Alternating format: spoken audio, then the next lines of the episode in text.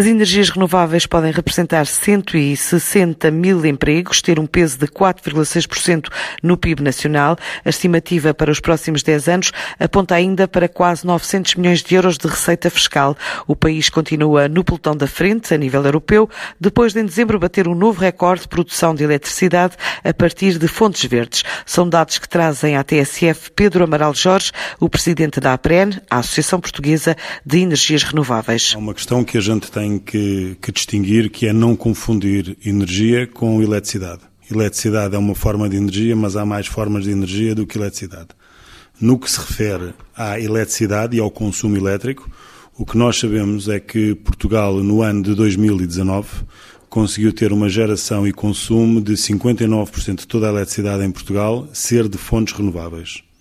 No que se refere à energia, nós temos um target, ou Portugal tem um objetivo para que 31% de toda a energia consumida seja de fonte renovável. E esta é a diferença que às vezes se confunde. Portanto, Portugal hoje tem uma meta para que em 2030 tenha 80% da eletricidade gerada a partir de fonte renovável e que o consumo final bruto de energia a partir de fontes renováveis seja de 47%. Portanto, nós vamos evoluir na eletricidade de 60% para 80% e na energia bruta final consumida de 31% para 47%. E, portanto, no decorrente ano de 2019, a geração de eletricidade a partir de fonte renovável, 20,6% de toda a eletricidade, portanto, somando renovável com não renovável, foi hídrica, 27,5% foi eólica, 5,8% foi de biomassa e, bio, e bioenergias e 2,2% foi de solar, essencialmente fotovoltaica. E, portanto, no cômputo geral, a geração renovável representou 56% e a geração fóssil representou 44%. Para não estarmos a ser muito exaustivos, nós temos uma meta muito ambiciosa quer na energia, quer na eletricidade, e eu vou-me focar essencialmente na eletricidade porque é aquilo que é mais palpável para os consumidores, nós temos uma meta de conseguir alcançar eh, os tais 80% de toda a eletricidade gerada a partir de fonte renovável. Mas isso, na realidade, implica praticamente duplicar a capacidade barra potência de eh, sistemas que nós fizemos ter na geração de eletricidade.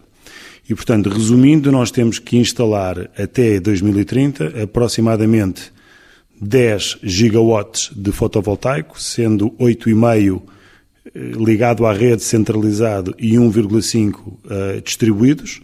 Temos que instalar cerca de 4 gigawatts novos, de novos parques ou de sobreequipamento de eólica e de hídrica, quando terminarmos o Alto Tâmega com Iberdrola, ficamos com mais 1.2 giga. E isto com no fundo, completa os 14 gigawatts que nós temos que instalar até 2030. E posso lhe dizer, nós temos dados que lhe podemos dar objetivos. Nós fizemos, uh, fornecemos dados à Deloitte para fazer um estudo sobre os impactos macroeconómicos que as renováveis vão representar uh, no país nos próximos 10 anos e se o Plano Nacional de Energia e Clima for implementado como está no setor só da eletricidade, nós passaríamos a representar 4,6% do produto interno bruto e geraríamos aproximadamente 160 mil empregos.